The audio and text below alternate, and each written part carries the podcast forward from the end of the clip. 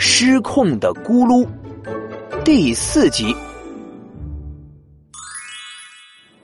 咕噜的性格比啾啾还要温和，也就是装威风吓吓动物而已啊！怎么会主动砸水晶玻璃呢？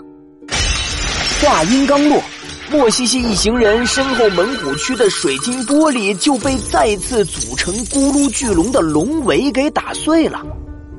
所幸变形水晶的功效名不虚传，一眨眼，碎掉的水晶玻璃就自己又粘合了回去。目睹了这一惊险的场面，猛虎区的游客们也吓得一哄而散。只有那个一开始就跟在莫西西他们屁股后面的小男孩，还一副什么都不怕的表情。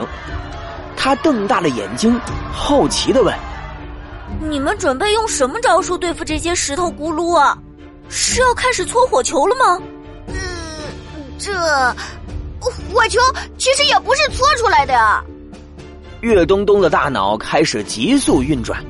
思考着应该怎么表达自己只是个动物园的志愿者，只能服从动物园的安排这件事。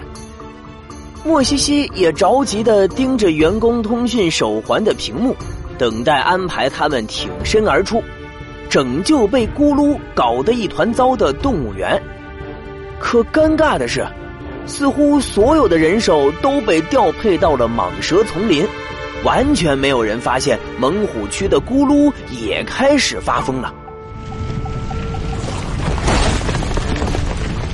猛虎区内的咕噜像变形金刚一样，又组成了一个比泰格体型更大的老虎，正威风凛凛的站在泰格面前，挑衅的甩着他石头做的尾巴，把整个猛虎区都震得抖了几抖。其他平时看起来不可一世的老虎们，全都打着哆嗦躲到了洞穴里，有的露了两个眼睛看着，有的撅着屁股装死，还有的干脆把自己全部埋进土里，连耳朵尖尖都不敢冒出来。只剩虎王泰格还坚挺的站在石头老虎跟前，被他逼得退了一步又一步。魔法师大哥哥，你们帮帮泰格吧！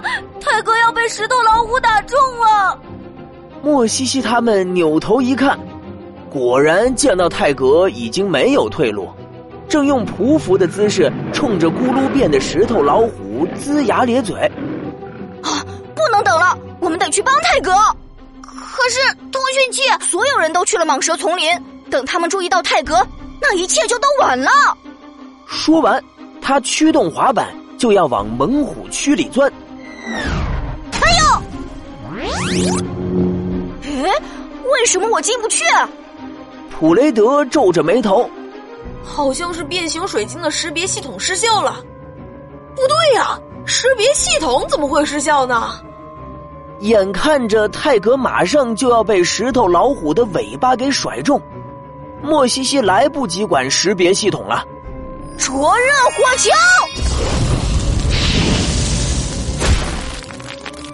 他赶紧捏了个火球砸向变形水晶玻璃，可这火球刚一碰到变形水晶，就像遇到了水似的，嗤的一下就熄灭了。